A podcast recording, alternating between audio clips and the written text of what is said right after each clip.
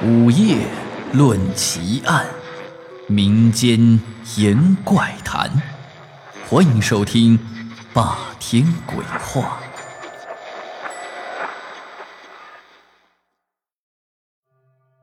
钱浩是我朋友圈子里一个非常奇特的人。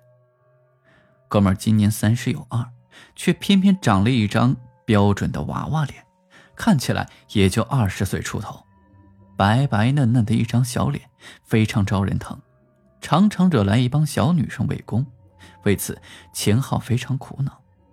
但是，他最苦恼的并不是这些。而是他遇鬼的概率是常人的百分之两百。据说钱浩从小身体就不好，刚生下来不久就生了一场重病，差点就为此完蛋。而钱浩的姥姥是村里有名的官花婆，从钱浩生下来就说这孩子不是常人。钱浩重病时，钱浩的姥姥每天都会去村口给钱浩叫魂儿。一直持续了七七四十九天，奇迹般的钱浩的病居然好了，算是捡回了一条小命。就是这次重病以后，钱浩发现自己的生活与常人不太一样了。钱浩回城里之后，父母的工作也比较稳定，虽然有些担心钱浩，但是看到他与一般的小孩没什么区别，渐渐的。也就放心了。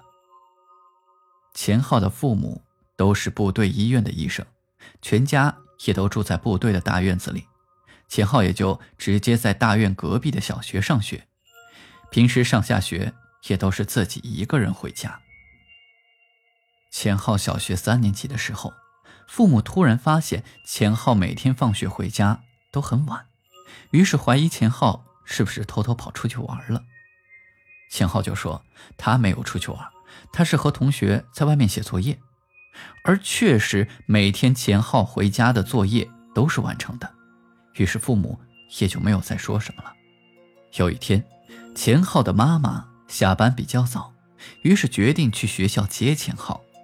远远的就看到了钱浩一个人背着书包在往学校旁边的山上走去，于是钱浩的妈妈就在后边使劲的叫钱浩。但是钱浩却仿佛听不到一般，还是朝前走。钱浩的妈妈有些生气了，慢慢的就跑到了钱浩的后面，准备拧他的耳朵时，忽然听到钱浩说：“今天我们作业好多呀。”钱浩的妈妈一下愣住了，以为钱浩在跟自己说话，刚想开口，可又听到钱浩说：“我今天还给你带了糖，一会儿给你吃啊。”这个时候，钱浩的妈妈。才发觉不对头，因为钱浩刚才的样子明明就是在跟旁边的人说话，可是旁边一个人都没有啊。钱浩的妈妈就在钱浩身后不远不近的距离，继续跟着钱浩，想看看究竟。只见钱浩走到山脚下的一个石头桌子前，坐了下来，拿出作业就开始写，边写还边说：“你写过这个作文吗？”我都不会写。钱浩的妈妈越看越诡异，于是转身就打电话给钱浩爸爸，让钱浩爸爸赶快过来。等再转过身的时候，发现钱浩已经不见了。钱浩的爸爸赶回家，就发现钱浩已经到家了，于是就问：“你干嘛去了？”“我和同学写作业去了呀。不过今天作文我不会写，还没写。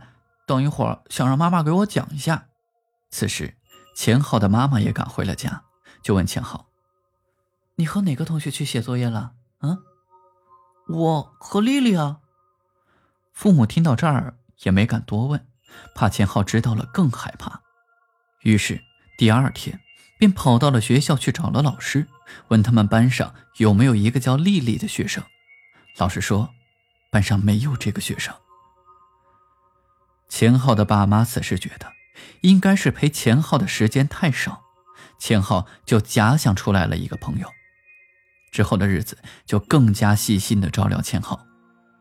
不久之后，这件事儿就过去了。直到几个月后的一天，钱浩的妈妈正在值班，就听到几个医生在聊天，其中一个护士就说：“哎，可惜了刘姐家的丽丽，好好的一个孩子，居然这样死了。”大家跟着惋惜了一会儿。钱浩的妈妈觉得“丽丽”这个词怎么这么耳熟，忽然想起之前钱浩对她说的话，吓了一跳，赶紧问那个护士。那个护士就告诉他。就是住在他们大院的一个姓刘的女人，几个月以前，小孩子丽丽在上学的时候被车撞了，之后没抢救过来。钱浩的妈妈不敢再往下想，希望这个丽丽不是钱浩口中的丽丽。随着钱浩慢慢长大，遇到的事儿也越来越少，不过我们觉得很恐怖的鬼压床什么的。在钱浩那儿都已经习惯了，所以钱浩的睡眠一直不是很好，常常顶着两个熊猫眼。钱浩给我印象最深的一件事儿，就是我刚认识他的时候，有一天晚上，我们几个朋友出去吃饭，已经深夜一点多了，大家都喝了点酒，马路上也基本没什么行人，我们四个人就拉着手在大马路上散着步压马路。钱浩一边走，却一边的往边上躲，看他的样子，好像马路是一条拥挤的马路。我就问他：“你嘛呀？”钱浩醉醺醺的说：“你没看到这街上这么多人？”啊当时大家喝的都有些晕，也没有放在心上。第二天，我酒醒了，躺在床上，忽然就想起了昨天钱浩夜里说的那句话。此时后背的鸡皮疙瘩一下子都涌了起来。后来，我又悄悄地观察过钱浩几次，我发现，经常在大白天走路的时候，钱浩也会做出一些，比如被人挤了、让人的这种动作。我就再没敢问他，怕是让自己更害怕的答案。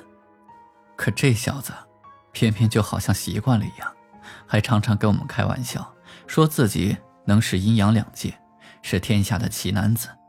有一次，和钱浩一起去了一座很有灵的庙，刚一进门就遇到一个和尚，看到钱浩就说：“小伙，命相很怪啊。”听到这儿，钱浩倒是很轻松的回答说：“是啊，怪得很呢。”好了，今天的故事就讲到这里，我是孙霸天。欢迎你关注、订阅、评论，我们下期再见。